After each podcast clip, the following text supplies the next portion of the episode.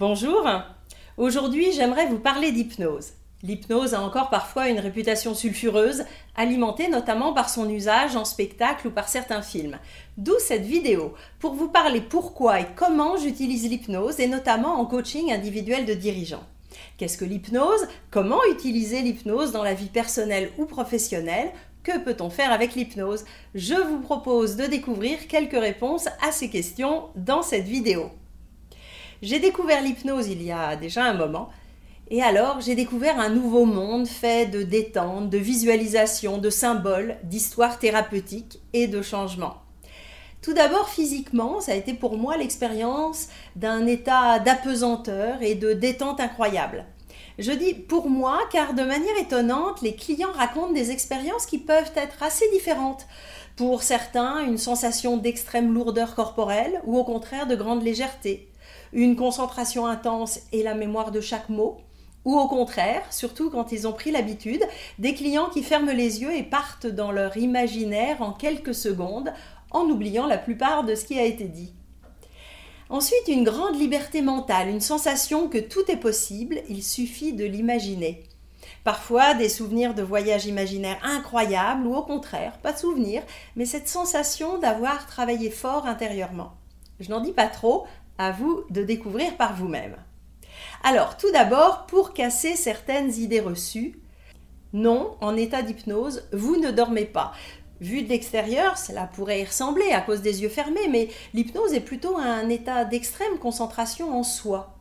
Donc vous faites votre bulle par rapport à l'extérieur, mais vous êtes extrêmement présent à ce qui se passe en vous et dans la séance.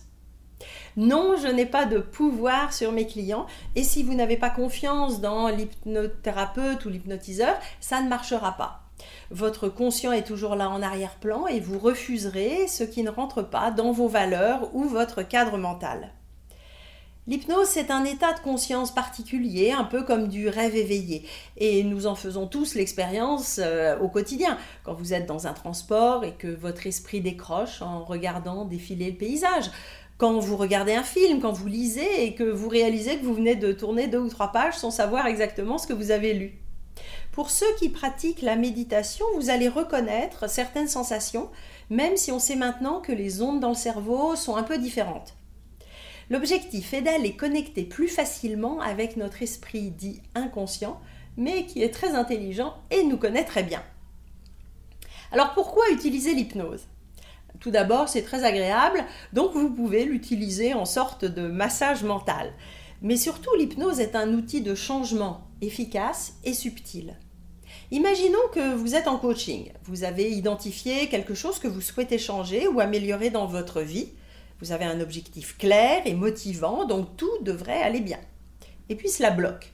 Par exemple, vous avez du mal à vous y mettre. La procrastination, c'est un bon indicateur de résistance euh, inconsciente ou bien vos comportements ne sont pas efficaces avec des situations très concrètes. Par exemple, je me rends compte que j'ai peur du conflit dans des négociations commerciales et que j'ai tendance à trop lâcher. Ou encore, vous y allez à reculons en sentant que quelque chose vous retient en arrière, vous freine.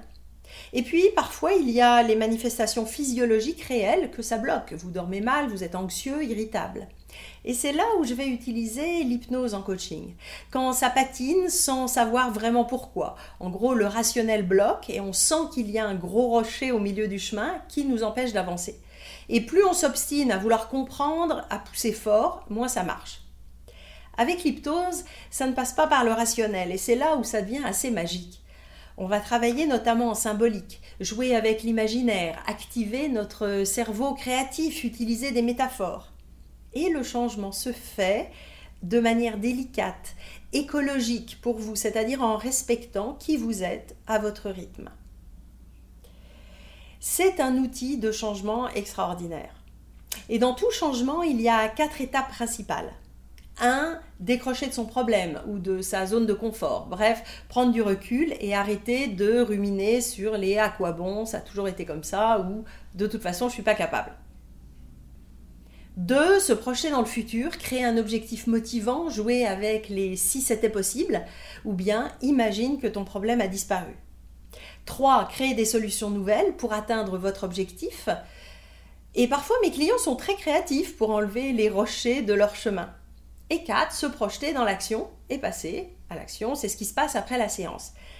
En mettant en veilleuse notre esprit conscient et rationnel pour mieux utiliser notre esprit inconscient et imaginatif, l'hypnose nous permet d'ouvrir des portes au niveau des trois premières étapes. Changer de perspective par rapport à votre problématique, se projeter dans le futur, créer des solutions nouvelles. Pour le passage à l'action ensuite, c'est à vous de faire quand même.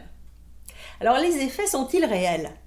Certains diront que c'est de la méthode Coué ou de l'effet placebo. Et peut-être, et tant mieux si ça fonctionne. Car l'hypnose fonctionne très souvent de manière remarquable. Parfois, le résultat pour le client, c'est un déclic immédiat. Des clients qui disent se libérer d'un poids qui les freinait dans leur vie et qui repartent avec une énergie incroyable. Parfois, pas de nouvelles. Et puis, à la rencontre suivante, quand même, ils font la liste de tout ce qui s'est débloqué depuis leur séance, avec la question assez classique des cerveaux gauches rationnels, mais vous croyez vraiment que c'est lié? Alors je ne dis pas que c'est magique et que cela va résoudre tous vos problèmes dans l'instant, mais l'hypnose peut être un catalyseur extraordinaire de changement. Quels sont les usages en coaching? Pour ma part, je travaille principalement dans le cadre de coaching en entreprise et donc les grands thèmes pour lesquels je vais proposer de travailler en hypnose avec mes clients sont la gestion du stress et de l'anxiété, la gestion des émotions, la confiance en soi de manière générale, la préparation mentale à la performance, et aussi tourner des pages de vie, digérer une séparation professionnelle.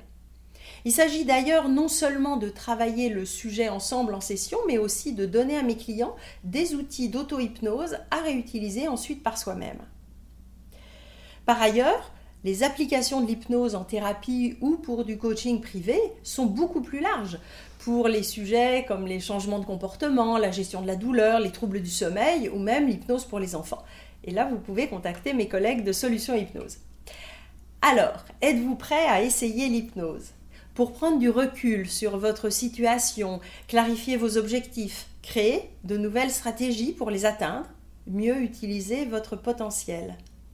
J'espère que cette vidéo vous aura donné envie d'essayer l'hypnose pour créer la vie que vous souhaitez. Si les sujets de développement personnel et professionnel vous intéressent, abonnez-vous maintenant à ma chaîne en activant les notifications pour être prévenu des prochaines vidéos et vous pouvez vous inscrire également à ma lettre d'inspiration mensuelle avec le lien ci-dessous. À bientôt!